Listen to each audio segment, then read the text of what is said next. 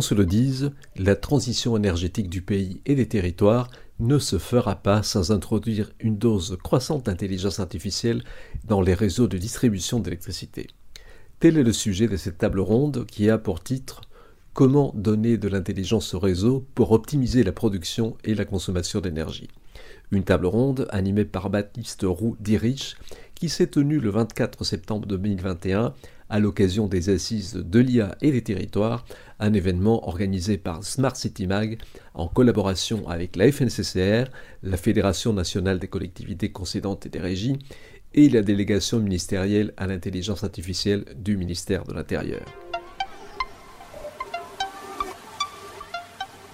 Voilà, bonjour à tous. Euh, bienvenue pour cette troisième table ronde euh, des assises de, de et des territoires.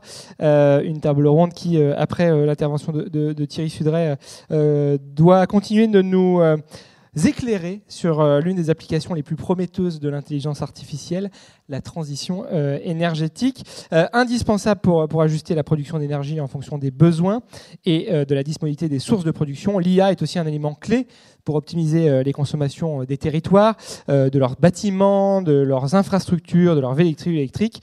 Où en est la technologie? Où en sont les collectivités? Comment accélérer? À quoi ressembleront les réseaux énergétiques de demain?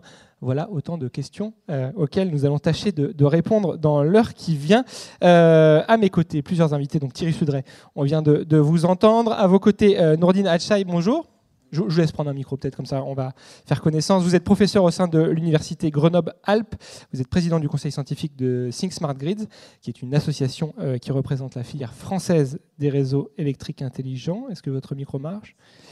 Et euh, plus généralement, vous êtes, euh, bon, on peut le dire, un des grands spécialistes français de, l'énergie intelligente. Vous avez d'autres fonctions, je crois, dans ces, dans ces secteurs. Trop d'honneur, merci. bienvenue bienvenue à, à, nos côtés. à vos côtés, Ella Étienne Denois, bonjour.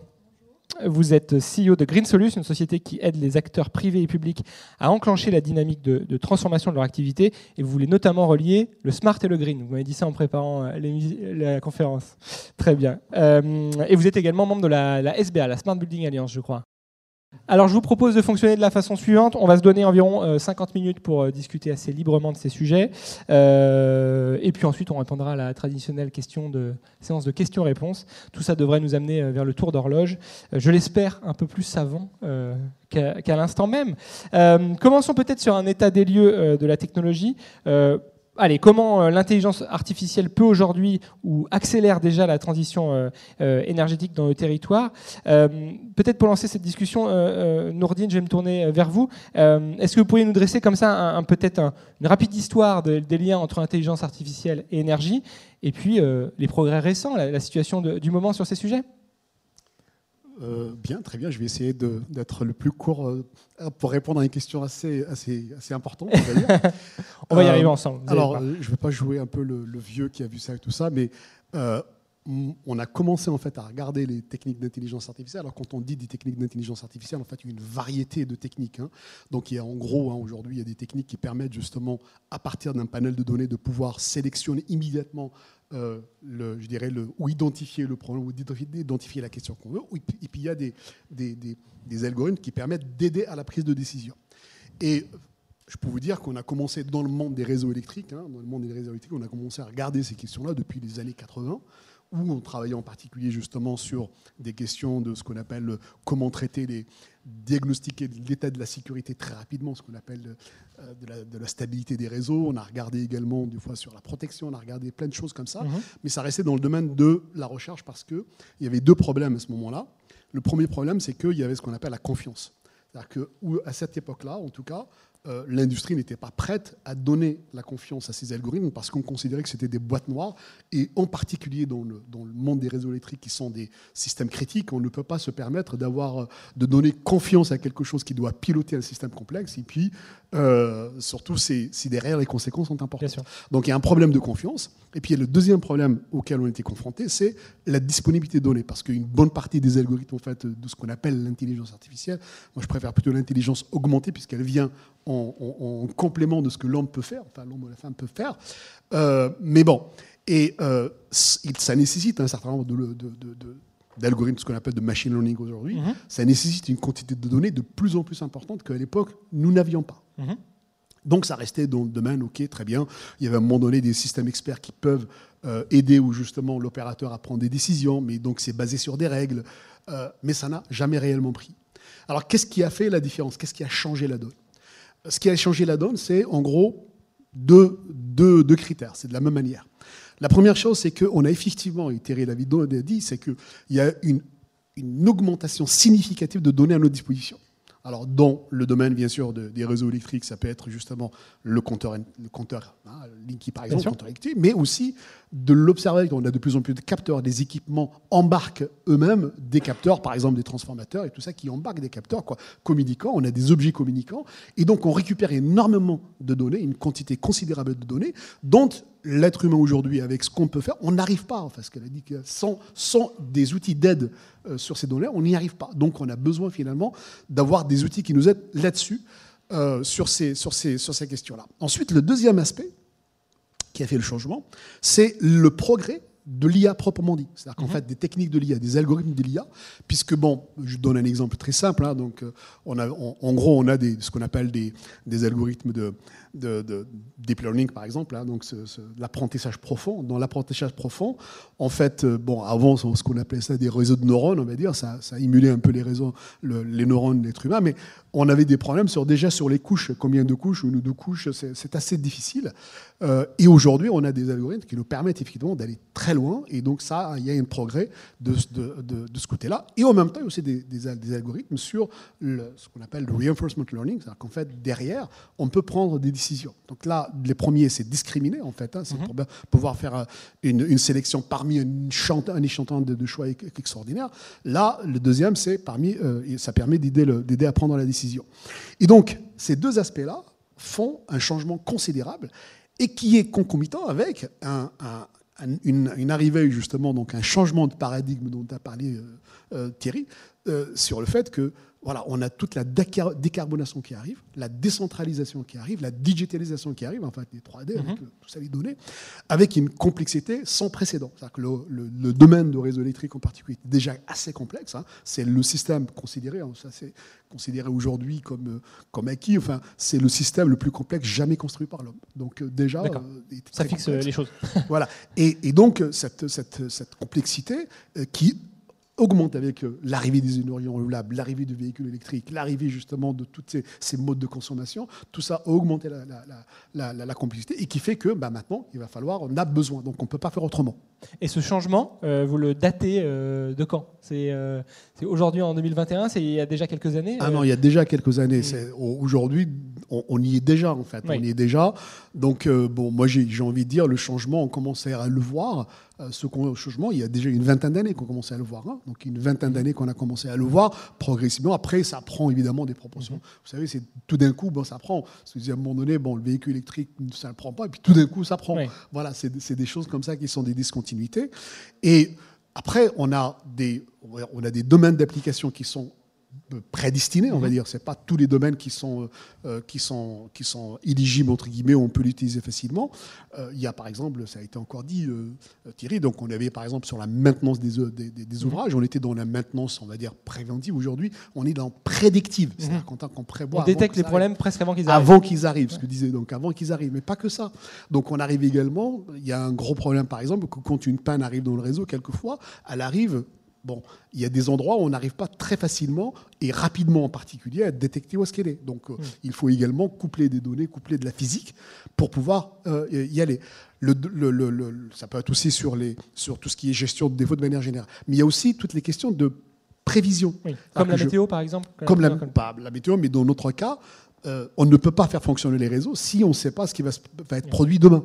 Donc, on doit prévoir typiquement euh, la production, hein, la production basée sur des modèles, des modèles météo.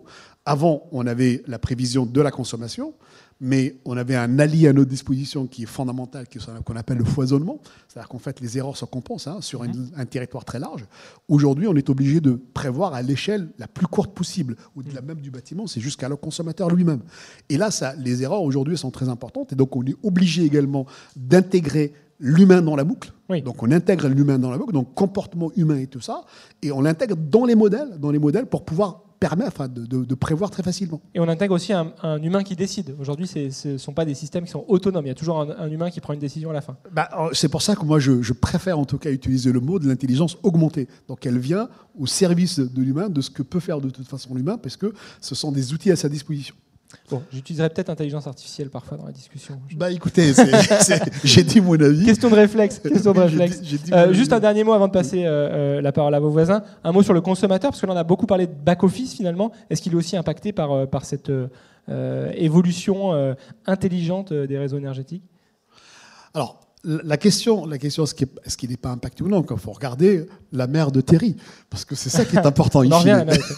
in fine, c'est la mère de Terry qui est importante.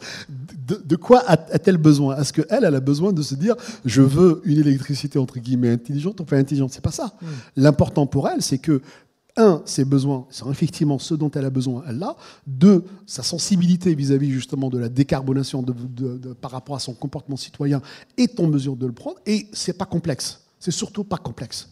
Donc en fait, nous, on est, euh, pour pouvoir répondre à ça, on a un panel à notre disposition et donc on utilise évidemment tous les outils, que ce soit de l'intelligence ou sans intelligence, pour pouvoir répondre au consommateur final dans, dans, dans, dans, ses, besoins, dans ses besoins. Après, la différence, c'est pas là. La différence, c'est que de plus en plus, on est obligé, pour pouvoir justement fournir ce service, de tenir compte de, des habitudes, de, de, de, comportement du consommateur final, c'est qu'on appelle l'humain dans la boucle. Donc on intègre l'humain dans la boucle, et quand je dis l'intègre, ce sont les modèles. Et nous, aujourd'hui, je parle pas, je n'utilise pas l'intelligence artificielle en tant qu'outil. Aujourd'hui, je couple l'intelligence artificielle avec des modèles physiques, parce que sinon, elle ne me sert à rien. Donc l'intelligence artificielle sans le modèle physique, elle ne me sert à rien. Donc le, point fondamental, la bascule, c'est que je couple le modèle physique avec un modèle de données, un modèle d'intelligence artificielle, y compris justement c'est, euh, cette, cette affaire-là de l'humain dans le book. Et l'humain dans le book, ça peut être au niveau du consommateur, ou ça peut être l'opérateur qui doit prendre des décisions. Donc on les intègre pour pouvoir justement fournir le service ou l'outil d'aide, euh, d'aide à la décision. Donc on est plutôt là, là, là, Très bien. Merci Nordine pour cette, euh, ce panorama un petit peu du, sujet pour entamer cette discussion. Je vais me tourner vers, vers Ella, bien sûr, avec Green Solus. Est-ce que vous conseillez, vous accompagnez déjà vos clients des territoires dans la mise en œuvre de, solutions comme ça, intégrant réseau et, intelligence artificielle augmentée. Et puis, si oui, sur quel type d'application très concrète cela se passe déjà aujourd'hui à votre échelle? Alors oui, c'est des, sujets qui sont en train de devenir de, de, plus en plus d'actualité. Je pense que ce qui est intéressant dans votre euh, première question, c'est euh, euh, le fait de, considérer l'IA et de mettre l'intelligence artificielle en parallèle de la transition énergétique. Mhm. Je pense qu'il est important de rappeler qu'on a deux échéances opérationnelles très concrètes à garder à l'esprit. L'une, c'est une échéance en 2030, donc à, à, 9 ans par rapport à, maintenant, et l'autre échéance en 2050 sur un double enjeu euh, qui est d'une part de réduire nos émissions de gaz à effet de serre de manière euh, particulièrement significative euh, et d'autre part de s'adapter à la question du risque climat. et pour revenir sur ce qui a été dit en introduction de la table ronde, on a un gros enjeu de, de travailler l'optimisation de nos consommations d'énergie, la réduction, je dirais même, de, ces, consommations et notre capacité à être résilient euh, dans le temps. Euh, donc ça suppose être au plus, près euh, des usages, des consommateurs et des besoins sur le terrain. et donc d'être dans une dynamique de décentraliser la production et la consommation d'énergie.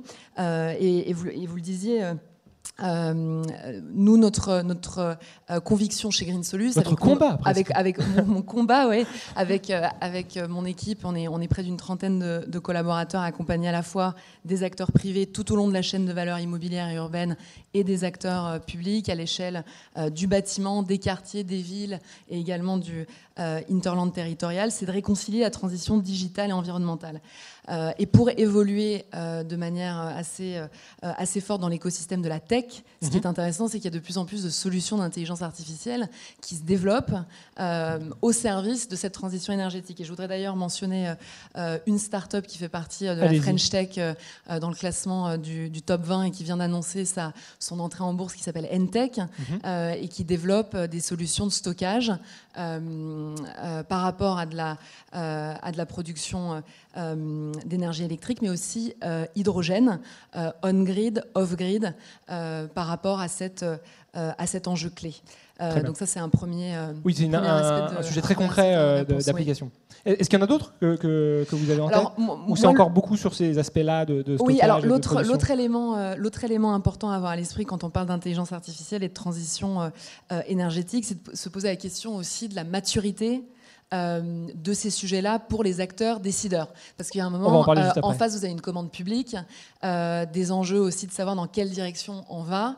et je pense, et on avait d'ailleurs eu cette conversation à l'heure du déjeuner, aussi bien sous ma casquette chez Green Solus de, mhm. de dirigeante sur ces sujets au service de l'action pour la transition environnementale que euh, au sein de la SBA, euh, ce qu'on voit, c'est que la maturité, elle n'est pas encore tout à fait là. Si vous demandez aujourd'hui aux décideurs publics et même privés ce que recouvre la notion d'intelligence artificielle, est-ce qu'on est encore prêt, euh, enfin, est-ce que ces acteurs-là sont, sont prêts et mûrs pour cette prise, pour cette prise de décision? Je parle sous le contrôle des, messieurs de la, de la table ronde, mais le volet compétences, enfin, déjà le volet sensibilisation, mhm. le volet montée en compétences sur, sur ces sujets n'est pas encore tout à fait là.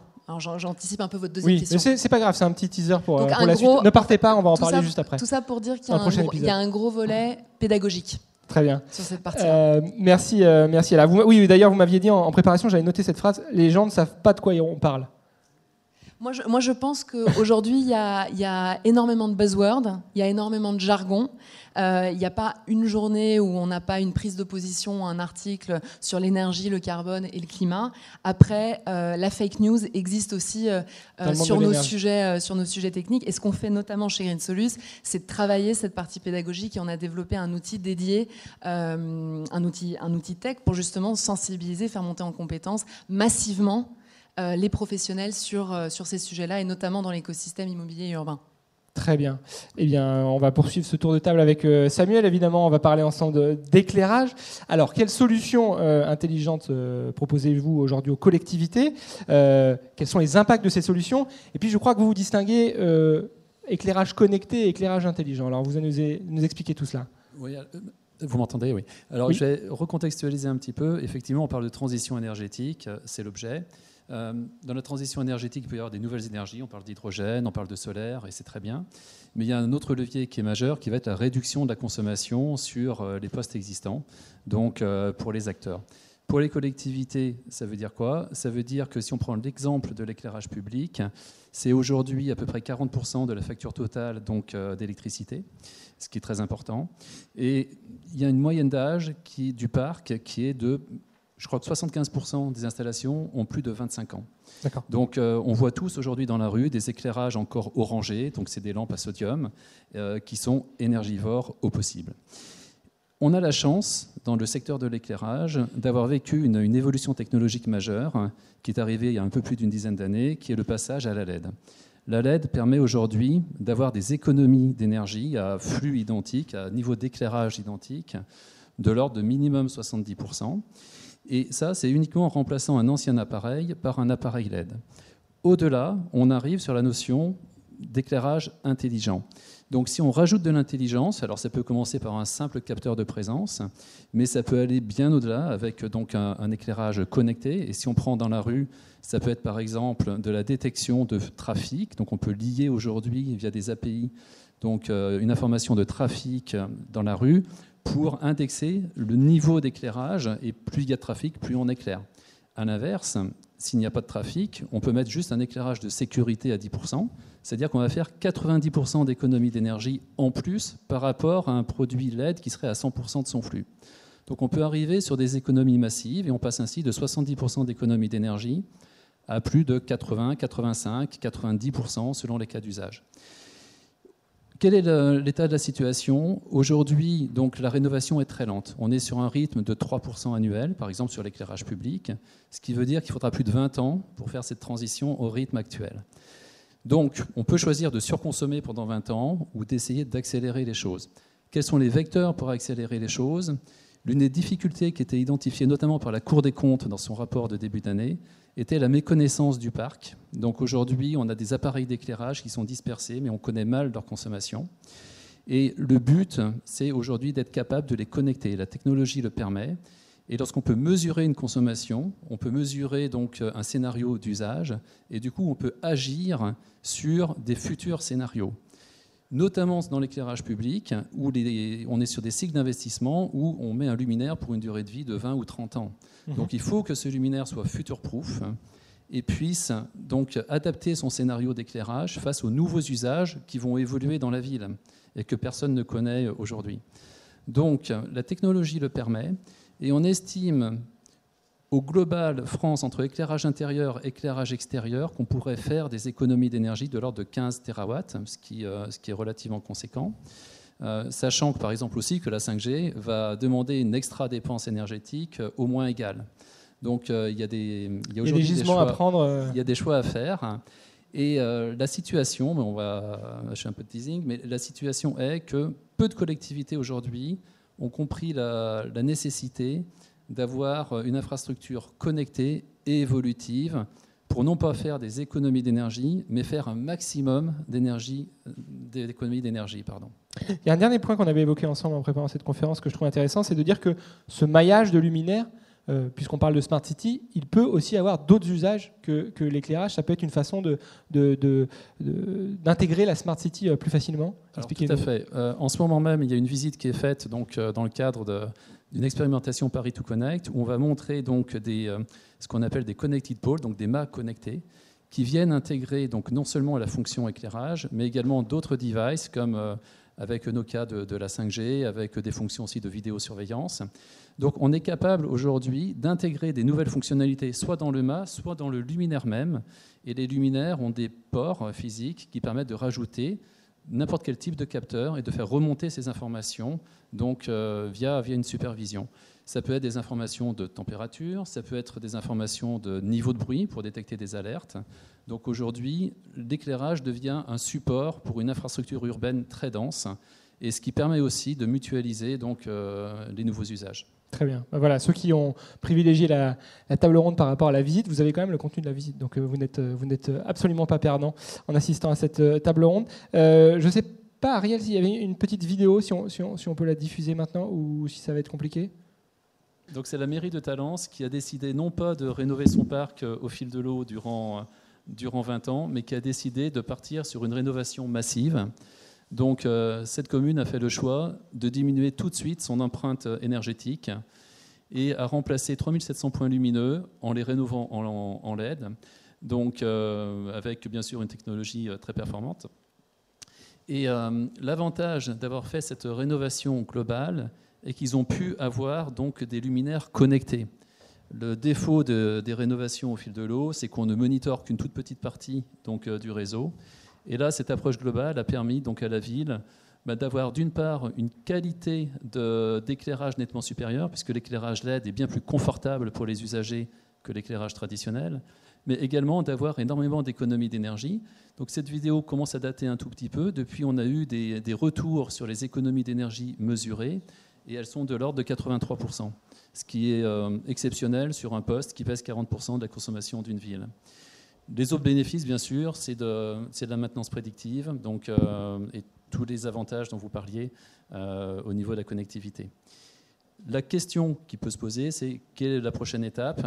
Donc la prochaine mhm. étape, ça va être sur certaines zones de mettre la détection de présence et de mettre des, ce qu'on appelle un train de lumière, c'est-à-dire en fait on va éclairer que la zone qui entoure les, les passagers ou les voitures.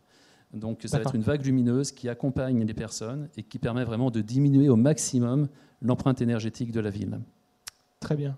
On, a, dit le, principal, je crois. Euh, juste pour, euh, avant de passer à, la partie sur, euh, l'état d'esprit des collectivités, un mot, un mot Thierry, puisque vous avez ouvert finalement cette, réflexion avec votre intervention. Sur, le point de vue de nos différents intervenants, qu'est-ce que, vous retenez sur ces sujets? Qu'est-ce qui vous semble, peut-être pour les gens qui sont aussi dans la salle, les éléments clés à retenir quand on parle d'intelligence artificielle ou augmentée et de transition énergétique? C'est une question redoutable parce qu'il y a beaucoup qui a été dit. Donc euh, c'est pour ça que je, ne m'y essaye pas moi-même, je vous pose la question. Oui, oui, oui, je, vois bien le piège. Alors, en plus, il y a des personnes que je connais fort bien, donc euh, Ah, je vais me voulez- sentir tout honteux pas de déformer leur. Bon. Euh, je pense que ce qui a été dit, euh, d'abord, moi j'insisterai vraiment, j'en parlais un peu, sur la nécessité de pédagogie, de monter en compétences. On a. En plus, on peut avoir des préjugés. Donc, mais au-delà des préjugés, avoir des viviers de formation, informer, former les partenaires, travailler avec les collectivités territoriales, c'est vraiment un enjeu considérable. Euh, je pense aussi, et ça a été dit à propos de l'éclairage, mais on le voit pour, pour d'autres euh, d'autres sujets, que la capacité à diagnostiquer un besoin, en, former une solution qui soit la plus économique possible et surtout, enfin, on a le même problème, durable dans le temps, adaptable dans le temps. Euh, Vous citiez 20 ans, c'est d'une complexité qui est Bien rare. Une période de révolution, vous devez anticiper 20 ans. Enfin, c'est- c'est c'est quand même euh, essayer de concilier l'inconciliable qui me semble, qui me semble majeur. Et, et- et en ce que disait, euh, dans ce que disait Noureddine, moi, moi, je soulignerais un, un point en particulier. Euh, on a une complexité rare. Alors, ça va renvoyer à ma maman. Donc vous allez penser que je suis obsédé par ma maman à force. Mais On l'est tous. hein, comment gérer cette complexité Et on, on y est confronté depuis des années, hein, le disait, et, et en même temps faire à la fin que ce soit simple, pas visible pour l'utilisateur, qui ne se pose pas de questions. L'utilisateur, il n'a pas envie de se prendre la tête Bien sûr. avec ce qui sera fait. Quoi. Ça, derrière, alors l'utilisateur, c'est y compris une collectivité territoriale. Ça, c'est quand même quelque chose qui, n'est pas, qui est loin d'être évident. hein. Parfait. Eh parlons justement de ces, collectivités que vous rencontrez euh, dans vos différentes euh, fonctions, dans vos différentes activités. Euh, Qu'est-ce qu'elles en pensent de, tout ça? Est-ce que vous les jugez matures sur ces, sur ces sujets? Est-ce qu'elles ont encore beaucoup à apprendre? Je ne sais pas qui, est-ce que, qui veut se lancer, peut-être Nourdine Que vous disent les élus et, décideurs publics que vous rencontrez? Est-ce que vous parlez de je, vais, langage je- voilà, je vais aller euh, presque en, en répétant les choses, mais bon, la répétition, c'est la pédagogie. Tout à fait. Donc on est quand même Nous dans la pédagogie, effectivement. Et euh, ma collègue là a, a- a parfaitement raison. On est souvent dans le, dans le buzz et on est vraiment dans des, des concepts derrière euh, pour lesquels on ne sait pas ce que ça implique. Et euh, les collectivités locales, en tout cas, je ne peux pas généraliser, je ne peux dire que les collectivités, locales, avec les, les collectivités locales avec lesquelles euh, j'ai euh, échangé. Euh, pour ces collectivités, en, en tout cas ceux avec qui j'ai échangé, parce que je ne vais pas encore généraliser, euh, je vous assure qu'il y a un vrai problème d'appréhension et de compréhension de ce que c'est que l'intelligence artificielle. Pour certains, ça rejoint tout simplement des préoccupations des citoyens en disant bon, je ne voilà, je comprends pas, mais peut-être c'est quelque chose qui va prendre le dessus, peut-être que c'est des choses ensuite dont je ne contrôle plus, peut-être voilà. Pour d'autres, effectivement, c'est une opportunité finalement de peut-être de, de- de- de croissance ou autre chose. Pour euh, pour d'autres, il y a euh, une, une- une- question si je dois effectivement installer plus de, de photovoltaïque sur mon territoire euh, et qu'on comprend effectivement que les choses ne sont pas aisées et donc euh, l'intelligence artificielle peut être une aide. Donc il n'y a pas une vision uniforme de ce que c'est que finalement de la part des collectivités locales que j'ai vu euh, vis-à-vis de, vis-à-vis de, de l'intelligence artificielle. Dans tous les cas de figure, il y a une, une, euh, il y a une appréhension par la personne qui ne sait pas qu'est-ce qu'il y a, qu'est-ce qu'il y a derrière l'intelligence artificielle. Mais quand vous parliez par exemple de maintenance prédictive, là c'est du concret, ils, ils peuvent se, se projeter sur ce genre d'application. Oui, euh, certes, ils peuvent se projeter là-dessus, mais quand je parle moi de la, pré- la, la, la, la, euh, la maintenance prédictive, donc je parlais évidemment d'un domaine qui est celui que je connais que, avec Thierry, c'est le réseau électrique, hein, donc du coup les équipements de réseau électrique, c'est eux, ils veulent juste que ça marche. Hmm. Ils veulent juste qu'il n'y a pas finalement de, de panne, parce que la panne, ça c'est vraiment extrêmement gênant. Tout, tout est arrêté. Quand on a une panne électrique aujourd'hui, qui imagine aujourd'hui qu'il puisse avoir une panne électrique? Bah, ne serait-ce que pendant cette conférence, on serait bien embêté. Bon, voilà, tout, tout le monde imagine hein, que ce qu'on appelle, que, que- que ce que disent les, les, les anglo-saxons, c'est euh, voilà, it's Hein, elle est là et puis voilà, donc j'appuie sur un interrupteur et puis elle arrive. Mais derrière, la complexité pour faire euh, keep the light on, hein, donc pour avoir cette lumière, elle, elle est en croissance. Et donc derrière, euh, ce qu'ils veulent, c'est que ça marche. Donc, il il faudra pas qu'il puisse avoir des pannes. Et quand il y a des pannes, moi je suis de Grenoble, quand il y a des pannes, c'est une panique générale. C'est une panique générale et il faut rétablir tout de suite, il faut rétablir tout de suite. Et donc la notion également de résilience, et, encore, euh, on, on essaie de faire passer cette, cette- ces éléments pédagogiques, c'est-à-dire qu'en disant, voilà, il faut quand même s'attendre dans l'avenir à ce qu'on puisse avoir des challenges sur la résilience. Hein. C'est un défi, la résilience. Hein. Donc c'est un vrai défi qui nous attend dans l'avenir, la résilience. Et, euh, et, accepter, quelquefois, enfin ça dépend évidemment du coût, hein, parce que la question c'est toujours le coût, euh, accepter à un moment donné qu'on euh, on peut, on peut, être, on peut être en défaillance. Donc pour eux, la maintenance prédictive, c'est il faut que ça marche. Voilà. Après, vous utilisez l'intelligence artificielle ou d'autres choses, qu'importe, mais il faut que ça marche. Très bien.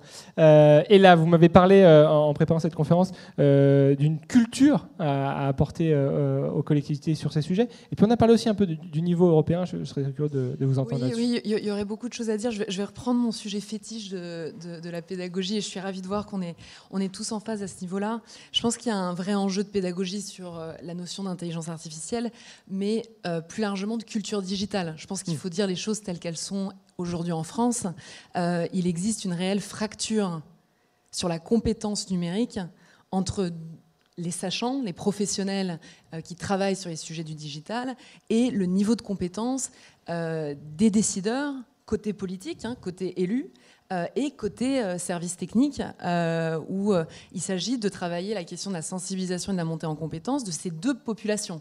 Euh, la partie agent administratif euh, au niveau territorial, et puis d'ailleurs aussi euh, au niveau de l'État. Hein, ça, vaut, ça vaut pour les, administrations centrales également certainement, et la, population, la population d'élus. Et puis j'ajouterais également que sur nos sujets, quand on parle d'intelligence artificielle et de transition énergétique, ou plus largement de transition digitale et de transition environnementale, on est sur des nouveaux paradigmes donc sur des nouveaux modes de faire, des nouveaux types de projets euh, à mettre en œuvre sur le terrain. Donc ça suppose aussi potentiellement des nouveaux modes organisationnels. Regardez aujourd'hui comment les collectivités sont organisées en interne.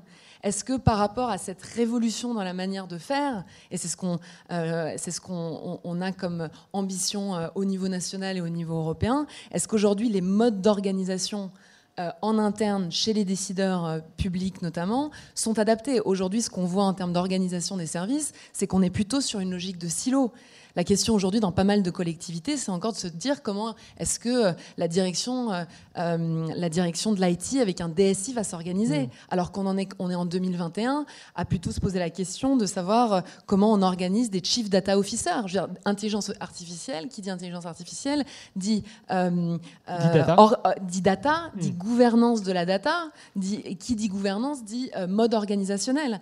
Donc je pense qu'il y a la notion de culture digitale, il y a le fait de revoir et de réinventer euh, les modes organisationnels et notamment les modes, euh, les modes de gouvernance et surtout de replacer aussi les solutions technologiques là où elles doivent être, c'est-à-dire des moyens euh, des outils et certainement pas les finalités. Et la problématique aussi pour les collectivités, c'est que la Smart City, c'est pas un sujet qui date euh, euh, de l'année dernière. Hmm. Ça fait des années qu'on parle de, Smart City. Les collectivités en France ont connu des exemples de Smart City, d'ailleurs avec des logiques décentralisées poussées par une logique technocentrée qui, qui n'ont pas été des, très grands succès, où il a fallu démanteler. Donc par rapport à des combats, notamment sur des sujets comme l'éclairage public, et je soutiens tout à fait euh, l'argumentaire de, mon voisin, ça facilite pas nécessairement euh, la prise de décision. Le pari aussi, enfin, qui dit technologie dit aussi pari, prise de risque, euh, et explique peut-être aussi la frilosité.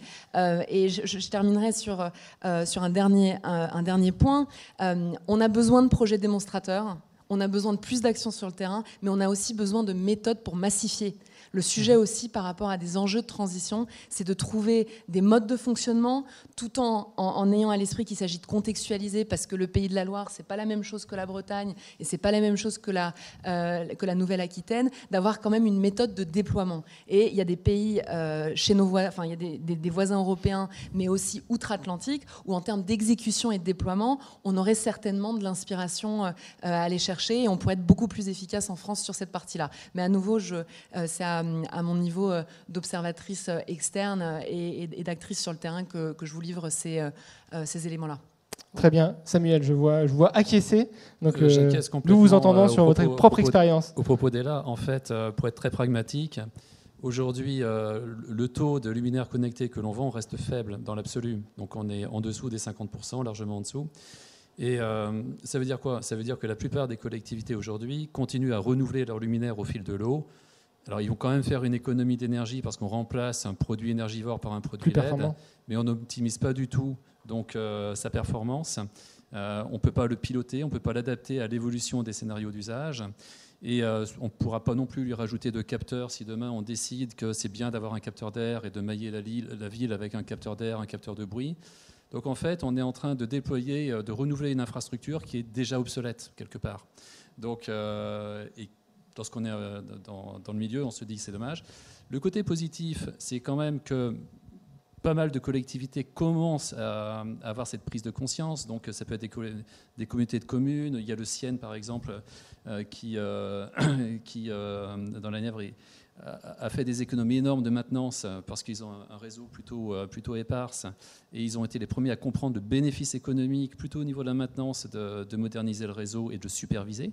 Mhm. Donc, donc, mais c'est souvent des prises de conscience parcellaires et il manque une vision d'ensemble avec par exemple bah, l'objectif de réduction des, 55% à 2030. Ok, tout le monde a cet objectif. 2030, c'est demain. Comment on fait? Par quoi on commence?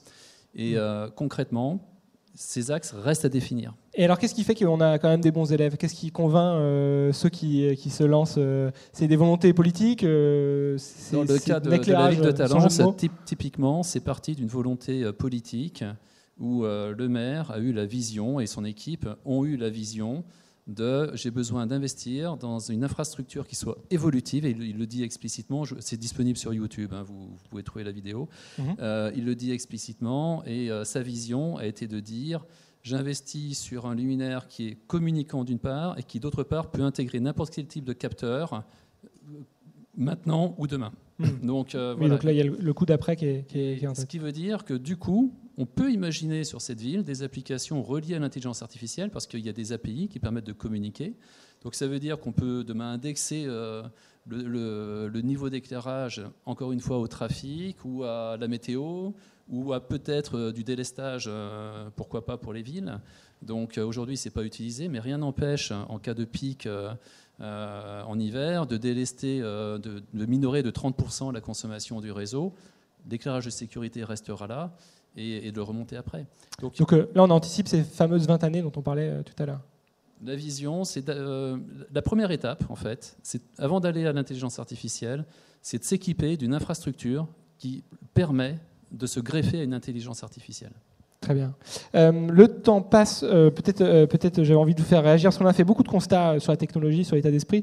Ben, j'avais peut-être envie de vous faire réagir sur le comment, comment on pourrait améliorer les choses, peut-être réglementer, inciter. et on peut peut-être faire un tour de table sur la question. Peut-être, peut-être Thierry, comment, comment accélérer sur cette intelligence artificielle ou augmenter, selon les définitions?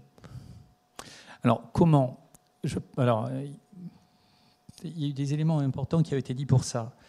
Il y a à travailler, je, pense que l'État et, tous les acteurs qui peuvent faire de la transversalité doivent travailler, certes sur la pédagogie, c'est important. On l'a dit, c'est même fondamental.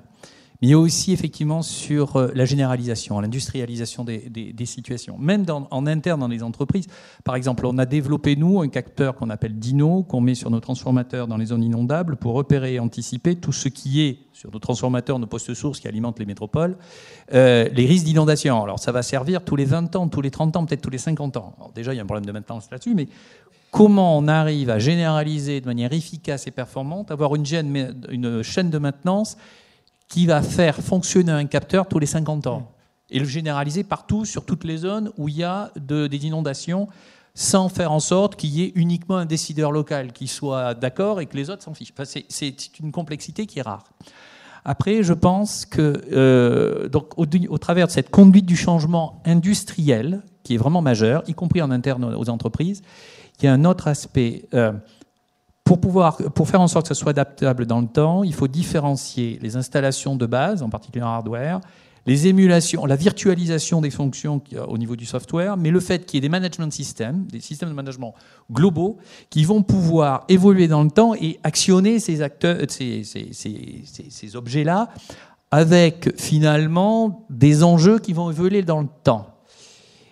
Si on veut vraiment accélérer un certain nombre de choses, il y a des questions à se poser et des, réponses à y apporter. Nous, on le fait pour nos infrastructures, mais je pense que c'est important pour les collectivités territoriales. Est-ce qu'on se lance dans ces management systems? Est-ce qu'on crée des systèmes de supervision? À quelle maille? Comment? Par quels acteurs? Il, y a des, acteurs territoriaux qui me semblent plus...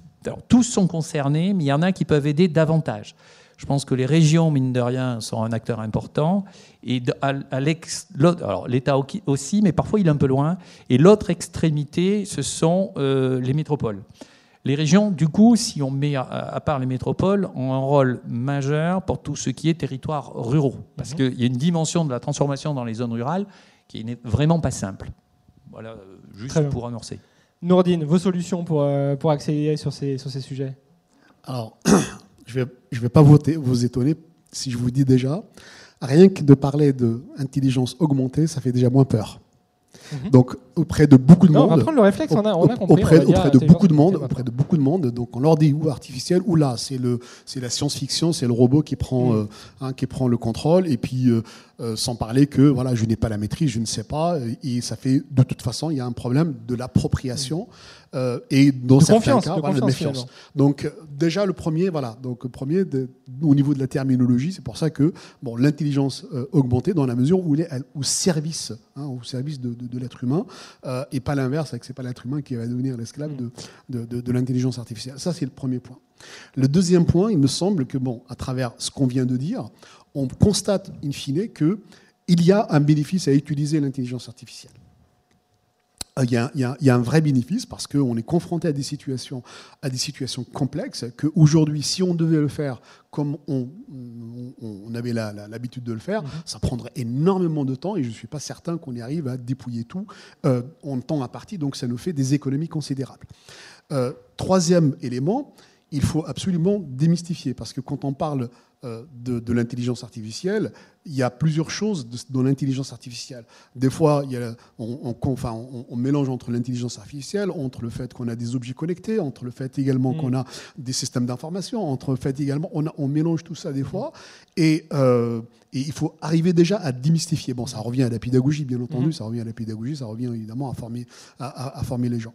Et euh, in fine, avec des démonstrateurs, effectivement, dans la mesure où on, sur le terrain, on voit ce que ça peut apporter que ce soit parce que ça règle très rapidement le problème, parce que ça permet de faire des économies considérables, parce que effectivement c'est un, facilitateur vis-à-vis des objectifs typiquement de la transition énergétique. Quand on voit effectivement le levier que ça peut représenter au bénéfice attendu, et eh ben c'est de la c'est cette manière-là qui nous permet finalement, et ça a été toujours dans l'histoire, rien de nouveau, mm. hein, que c'est comme ça que finalement on va s'approprier ce, ces technologies. Voilà. Mais en tout état de cause aussi, peut-être un dernier point, c'est qu'il est absolument, mon point de vue, hein, indispensable et heureusement qu'il y a les, instituts d'intelligence artificielle qui sont aujourd'hui euh, euh, qui sont aujourd'hui au niveau du territoire français, les quatre euh, fameux instituts, pour pouvoir justement avoir une compétence française dans ce domaine-là, parce qu'il y a aussi une appréhension du citoyen vis-à-vis du fait que ces technologies, c'est les GAFA, encore une fois, qui vont le faire, on reste... etc. Donc, le fait également de dire, bah voilà, on a une des technologies, technologie française, de cette intelligence, de, de, de, l'intelligence augmentée, bah ça permet de mieux d'être, évidemment, d'être accepté et de pouvoir finalement euh, s'approprier ces technologies. Donc c'est un ensemble et pas une seule, euh, une seule des directions. Parfait. Créer un climat de, confiance euh, et là, vous, vous devez signer. Absolument. Euh, solutions Alors sur les, sur les solutions, on a parlé de la, pédagogie, donc je ne vais, pas revenir, je vais pas revenir dessus. Euh, il y a évidemment le levier, euh, le, levier volontariste qui suppose une vision politique pour, pour déployer des actions. Mais je pense que ce qui est intéressant aussi d'avoir à l'esprit, c'est le fait que pour Enfin, moi, je, suis convaincue que pour déclencher un changement rapide et revenir sur la question de la massification sur cet enjeu-là, il n'y a rien de plus efficace que toucher au portefeuille. Mhm. donc, en, fait, de, en fait, de regarder les leviers financiers qui sont à disposition et d'orienter les politiques publiques par rapport euh, à la transition environnementale et à la transition digitale sur ce qu'on ce a besoin de faire sur le terrain. Donc concrètement, c'est de travailler sur euh, le levier de la fiscalité. Euh, ça, on a quand même des marges de manœuvre et l'État peut être un, euh, un impulseur très intéressant sur cette partie-là. Euh, moi, je, travaille aussi beaucoup au niveau européen sur des projets européens euh, qui ont des déclinaisons, bien entendu, au, niveau, au niveau des collectivités. Donc c'est des démonstrateurs, ce, genre de choses? Des démonstrateurs des projets, ce Mhm. qu'on appelle des projets H2020, Horizon Europe, Life, des différents dispositifs. En fait, si vous voulez, quand on parle de Green Deal européen, cet argent, il est, il est canalisé dans des, dans des dispositifs, dans ce qu'on appelle des, des grands programmes européens. et avec mon équipe, on fait notamment partie de, de plusieurs équipes sur, ce volet-là. Et on pourrait très bien imaginer, dans le cadre de projets d'expérimentation, qui auraient un potentiel de massification important, que les fonds européens soient conditionnés à un certain nombre d'ambitions et de prescriptions sur, euh, sur ces sujets-là. Et là, vous expliquez aux collectivités qu'elles peuvent toucher des fonds européens si elles, elles, elles, euh, elles franchissent si, le cap. Si, oui, si certains projets euh, en lien avec l'intelligence artificielle au service de la transition énergétique et environnementale qui répondent à un certain nombre de critères sont des conditions pour toucher ces fonds européens. Mais évidemment, là, on va voir beaucoup plus de collectivités et peut-être aussi plus de vision politique émerger du fait de cette incitation financière. Merci. Je vais me tourner vers Samuel qui m'a dit en préparant cette conférence, vous vous rendez compte, sur le, sur le plan France Relance, il n'y a pas une seule ligne sur l'éclairage public. Il y, a, il y, a, quelques lignes, mais très ah, il y en avait quelques-unes en fait. Très, surtout pour les Je bâtiments. Il y a quelques lignes sur les bâtiments euh, publics de l'État. Euh, mais effectivement, c'est l'exception. Et euh, il y a à peu près un millier de bâtiments qui vont être rénovés dans le cadre de France Relance. Pas davantage. Donc c'est bien, mais c'est qu'un point de départ. Hein. C'est très positif. Il y a déjà des fonds euh, européens qui, permettent de, cofinancer la rénovation de l'éclairage. Ça passe par les, euh, fonds régionaux. Mais euh, effectivement, aujourd'hui, il n'y a pas de critères d'excellence. C'est-à-dire, l'idée serait de davantage lier donc l'obtention de ces financements à non pas le fait de rénover, parce que finalement, aujourd'hui, lorsqu'on a le choix entre un luminaire qui a 30 ans et un luminaire LED, ben on prend le luminaire LED, on rénove quoi qu'il en soit, et, et, le différentiel ne se fait plus là. Le différentiel se fait sur la capacité de le piloter finement et d'optimiser sa consommation. Et donc, il faudrait euh, lier la mécanique d'aide, effectivement, au résultat. Au résultat et, et en fait, et à la potentialité d'un résultat et à la capacité de jouer sur le résultat et le scénario, et non pas acheter une solution figée qui ne bougera plus pendant 30 ans. Nordine, sur oui, ce point euh, Je voulais juste préciser quelque chose qui me semble important. Euh, il ne faut pas qu'on mette l'intelligence artificielle comme une finalité. L'intelligence artificielle est au service de ce qu'on veut euh, atteindre. Et donc, euh, quand on se fixe un objectif et qu'on veut l'atteindre, l'intelligence artificielle, elle peut être une solution si effectivement elle apporte des bénéfices, mais il peut y avoir d'autres Oui, c'est pas une obligation. un- un Donc voilà, outil. il faut juste qu'on ne mette pas l'intelligence artificielle comme étant l'objectif en soi. Pas dans une logique technophile à tout voilà, prix. c'est ouais. c'est- un. Et euh, il faut faire attention parce que derrière, on va comprendre, on nous impose l'intelligence artificielle. Mm. Donc voilà encore le big machin qui vient dans, dans le machin et tout. Non, c'est un. On se fixe des objectifs et puis l'intelligence artificielle peut être tout simplement un moyen efficace parmi Mhm. tant d'autres De pour atteindre efficacement, euh, économiquement, tout ce qu'on veut, atteindre l'objectif construit. Il faut vraiment attention à ne pas mettre l'intelligence artificielle comme étant la finalité. Très bien. Nous approchons du, du gong de fin de, de cette conférence. Est-ce que certains euh, ont des questions parmi, parmi vous? Une question. Euh, bah, je vais, alors, regardez, je vais faire mon boulot jusqu'au bout. Je vais venir vers vous. Hop. Oui, oui, ça. Donc à l'ADEMIA, on peut vous confirmer que le besoin d'acculturation, il existe aussi pour l'administration centrale, hein, il n'y a pas de souci. Mais du coup, euh, c'est quoi les meilleurs outils selon vous Les meilleurs outils pédagogiques? C'est les chatbots, c'est de la e-formation, c'est c'est quoi? On, pourra en reparler si, vous le souhaitez avec, plaisir euh, et intérêt. Je pense que c'est un mix euh, hybride euh, sur le fait de capitaliser sur l'outil digital dans le sens où, avec un objectif de massification en tête, c'est sûr que de pouvoir toucher des centaines, voire des milliers euh, d'agents, c'est pas exactement la même chose que euh, d'organiser uniquement des formations présentielles sur une ou plusieurs journées. Vous voyez, donc là, il y a un intérêt aussi sur, euh, à, capitaliser sur le levier du, du digital pour toucher un maximum de monde. Et puis, euh, les, les agents ont d'autres chats à fouetter que de passer tout leur temps en, en formation. Donc, d'optimiser aussi ce, ce temps-là. Potentiellement combiné avec de l'hybride, notamment faire le lien entre euh, la sensibilisation, la montée en compétences et le point de vue d'experts. Je pense que ça, c'est aussi c'est très, c'est très intéressant d'avoir des dispositifs qui permettent d'ouvrir sur ceux qui portent les solutions, hein, les solutions industrielles, les solutions qui existent au niveau des startups, les solutions et les points de vue des, des, spécialistes académiques. Je pense qu'on n'a pas encore suffisamment de, de dispositifs de ce type-là et c'est ce sur quoi je, je travaille euh, aujourd'hui avec, euh, avec mon équipe. Euh, voilà, sur, sur ce volet-là. Mais si ça vous intéresse, avec plaisir pour en parler. Sur cette même question, Dordi, oui, sur cette même question, c'est il est, il est très important de savoir exactement de ce que vous avez besoin. Parce que le domaine est très large. Vous ne pouvez pas enfin, envoyer simplement des gens pour faire telle ou telle chose si on n'a pas identifié exactement de quoi on a besoin. Est-ce qu'on a besoin, par exemple, de solutions digitales? Est-ce qu'on a besoin de solutions typiquement justement pour euh, accompagner le changement. Est-ce qu'on a besoin de solutions pour pouvoir optimiser les processus? Est-ce qu'on a besoin de savoir si les chatbots, comment fonctionnent? Il faut savoir de, quel, de, quoi on a Une fois qu'on a de quoi on a besoin, en fait, il y a des panels. Euh, je vous invite personnellement à ce que vous puissiez, peut-être, à la, limite, c'est, pas, euh, c'est peut-être pas dans votre domaine, mais les, quatre instituts, là, ce qu'on appelle les, trois IA, là, les trois IA, il y en a un qui est Prairie, hein, ici à Paris, une de leurs, enfin en tout cas euh, de leur objectif, c'est de pouvoir justement participer à cette dissémination hein, de, tout ce qui est intelligence artificielle auprès du public, auprès des, des, administrations. À travers quoi? À travers des séminaires, à travers des séminaires pédagogiques, hein, où tout le monde peut y accéder, à travers des formations, à travers des fois des formations qui soient soit non diplômantes, c'est-à-dire courtes, soit des formations diplômantes, aussi qui peuvent être euh, courtes. Et donc, euh, c'est leur mission. C'est aussi leur mission. Les trois IA, ils ont cette mission-là de pouvoir justement de disséminer euh, autour de l'intelligence artificielle. Mais mon point de vue, en tout cas, si je me permets, c'est simplement il faut déjà savoir, il faut cibler, parce qu'autrement, c'est trop large, et donc il faut cibler de quoi vous avez besoin. Il y a des outils. Il y a des outils, il y a des outils, y compris des MOOC, etc. Voilà, il y a des outils en fonction de niveau, en fonction de la personne, en fonction du besoin. Très bien. Et peut-être un, mot aussi de, Thierry Oui, très rapidement. Euh, ce que disait Mme Etienne Dono à un moment. Euh, les démonstrateurs, on a beaucoup travaillé avec les programmes H2020 par exemple, les démonstrateurs peuvent être des puissants leviers de transformation pédagogique parce que, alors ça ne va pas toucher le même niveau de population, etc., mais ça permet d'une part d'affranchir les politiques qui se rendent compte du des potentialités, mais là encore, il faut partir de cas d'usage, de finalité, de besoins précis, pas faire de la théorie pour de la théorie.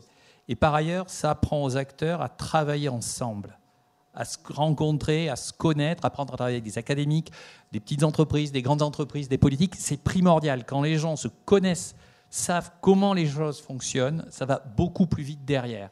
Donc les démonstrateurs, de ce point de vue-là, sont un levier qui, est extraordinaire. Parfait. Est-ce qu'on a une autre question? Oui, là-bas. Ah, je fais même un peu de sport. Hein. Hop, je vous passe le micro. Je vous vous présenter aussi, c'est toujours intéressant. Oui, bonjour, euh, Pierre Janin, euh, élu numérique. J'étais ce matin à une table ronde à Rennes. Euh, numérique à Rennes, j'étais à une table ronde ici. Excusez-moi, j'ai mis la parenthèse au mauvais endroit. vous disiez, on, a mangé ensemble, donc moi je, suis d'accord sur le, besoin d'éducation, le besoin de capacitation des acteurs, des décideurs des citoyens aussi. Je pense qu'il faut, euh, les inclure dans la boucle. Hein. Alors euh, aussi dans les deux sens, donc je, voudrais votre avis. Euh, dans les deux sens, c'est à la fois informer, mais c'est aussi écouter les, besoins, écouter les envies, écouter les craintes. Hein, c'est toujours pareil. Hein. C'est des échanges qui doivent être descendants, mais aussi ascendants. Et, aussi, euh, l'autre aspect de la, formation, de la capacitation, c'est aussi apprendre à faire. C'est pas juste apprendre, mais apprendre à faire. Euh, donc, je suis aussi très, euh, très partisan d'une dissémination par, par le bas, par des, des Fab Labs ou par d'autres des associations. je trouve que c'est un moyen important de faire entrer cette technologie dans la culture et de la mettre aussi à sa place, de lui trouver sa place aussi. Je sais pas, j'aime bien avoir votre avis. Oui, alors euh, il se trouve que l'univers euh, l'univers de pédagogie digitale que, que, nous avons développé a aussi sa déclinaison euh, directe pour le citoyen. Donc on a une proposition de valeur pour les professionnels privés et publics et une déclinaison citoyenne. Mais pour, pour répondre à votre, à votre remarque par rapport au fait d'être d'embarquer le citoyen dans, dans la dynamique et, et, revenir à ce que je disais tout à l'heure sur la, la double population publique on a les agents administratifs, mais il y a aussi les élus. Et les élus aujourd'hui ont un rôle d'ambassadeur sur le terrain euh, sur tous ces sujets-là. Donc si vous formez, si vous sensibilisez, si vous formez, si vous embarquez efficacement les élus, derrière, c'est eux qui sont euh, en charge et qui ont dans leur mandat politique, euh, euh, si on reprend l'origine d'un mandat politique tel qu'il se définit dans la cité grecque, d'enclencher de, ce dialogue et de donner les clés aux citoyens. Donc je pense qu'il y, y, a les deux volets par la formation des élus, leur donner les outils pour justement pouvoir interagir, dialoguer, co-construire encore plus efficacement avec, avec les administrés. Et je voudrais juste rajouter un point, juste un dernier point important sur ce. Bah, là, on me branche sur un, sur un sujet bah qui me tient particulièrement à cœur, donc je vais en parler des heures. Euh, c'est le fait qu'aujourd'hui, euh, euh, monsieur parlait comment est-ce qu'on peut y arriver au niveau de, au niveau de la formation. les sujets digitaux, les sujets d'intelligence artificielle sont traités de manière silotée. Aujourd'hui, notamment, euh, euh, si on regarde la transition environnementale, vous avez d'un côté euh, ce qui existe en matière de sensibilisation et de formation sur le green. Puis vous avez ce qui existe en matière de sensibilisation et de formation sur, sur le digital. Mais quid de la réconciliation des deux à l'heure où on attend des collectivités dans les territoires et des administrations centrales d'avoir justement une vision holistique et systémique? On a besoin de pouvoir faire le lien entre, tout, entre tous ces sujets par rapport à, aujourd'hui des problématiques éminemment complexes et qui rendent d'ailleurs euh, le fait, euh, enfin, l'action du service public d'autant plus, d'autant plus complexe. Voilà très rapidement, juste, juste, pour, juste pour terminer, et j'en profite, on va, on va peut-être faire du coup un, dernier tour de table. Je, vous laisse euh, ajouter Nordine, mais euh, j'aimerais aussi euh, savoir, parce qu'on a dressé beaucoup de, constats un peu, un peu, négatifs sur, sur parfois la maturité des collectivités. Est-ce que vous êtes quand même optimiste? Est-ce que vous êtes quand même optimiste pour les prochaines années? juste eh ben, brancher sur cette Rajoutez et puis répondez. je, vous laisse aussi répondre sur le, volet optimiste de cette conclusion. Oui, il y a, y a une question extrêmement importante là là-dessus sur le fait qu'il faut aussi savoir écouter le citoyen. Ça, c'est vraiment très important sur ces questions-là. Et euh, je vous invite vraiment, là c'est concret, je vous invite à regarder ce qui se fait dans l'Institut d'intelligence artificielle de Grenoble, parce que bon, j'y suis dedans, hein, parce que je, le connais, c'est pas parce que je suis, mais je connais, je sais ce qui s'y fait. Et donc c'est l'institut qui s'appelle MIAI, euh, et dans cet institut-là, donc on a donc des philosophes, des psychologues, euh, des euh, sociologues justement, qui organisent régulièrement justement ce lien avec les citoyens autour de l'éthique sur l'intelligence artificielle, autour justement de l'explicabilité, ce qu'on appelle l'explicabilité pour l'intelligence. Je parle de l'intelligence artificielle, là, je ne fais pas le digital dans son ensemble. Hein. je parle uniquement de l'intelligence artificielle parce qu'on a vu donc des philosophes qui travaillent là-dessus avec les citoyens sur l'intelligence artificielle. C'est remarquable. Et je vous invite vraiment à y jeter un coup d'œil de ce qui se fait dans l'Institut MIAI à Grenoble sur ces questions-là, notamment le lien avec les citoyens. Très bien. Samuel, euh, en 15 secondes, est-ce que vous êtes optimiste sur ces sujets euh, dans les prochaines années? Pour conclure, je suis résolument optimiste parce que la base technologique est là. Ce n'était pas le cas il y a quelques années. La prise de conscience est en train d'arriver crescendo.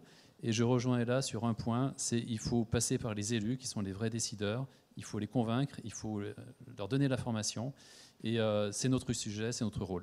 Et là, c'est le temps d'agir, c'est votre message. Oui, moi je pense que le momentum, il n'a jamais été aussi positif euh, que, que, maintenant. Euh, et, euh, on a des, une urgence avec les échéances que je rappelais à 2030-2050, mhm.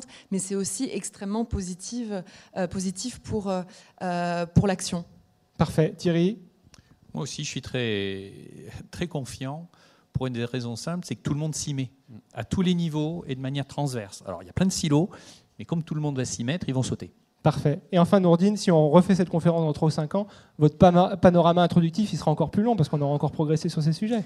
Eh bien, écoutez, je suis absolument enthousiaste. Ce n'est pas que je suis euh, confiant, je suis enthousiaste parce que euh, nous avons les compétences en France. C'est très important. Nous les avons, ces compétences en France. Aujourd'hui, effectivement, il y a un momentum intéressant et qu'on sait aujourd'hui qu'on a des défis des défis sociétaux hein, de manière générale, qui nous attendent, pour lesquels on est obligé de s'appuyer sur cette technique-là pour pouvoir atteindre ces objectifs-là. Parce que c'est beau de dire on a tel objectif, tel objectif, mais derrière, il faut tracer la route. Et cette intelligence, enfin les intelligences augmentées, font partie, en tout cas, des outils pour pouvoir atteindre ces objectifs. Donc je suis enthousiaste, mais dans cinq ans, on reviendra, on verra le chemin parcouru. Rendez-vous est pris. Merci à tous les quatre pour vos interventions. Merci à vous de nous avoir écoutés. Et je ne rendrai pas ce micro sans remercier les organisateurs de ces assises, notamment Ariel qui m'a confié son animation et Monica qui a préparé son organisation. Bonne journée à toutes et toutes. Au revoir.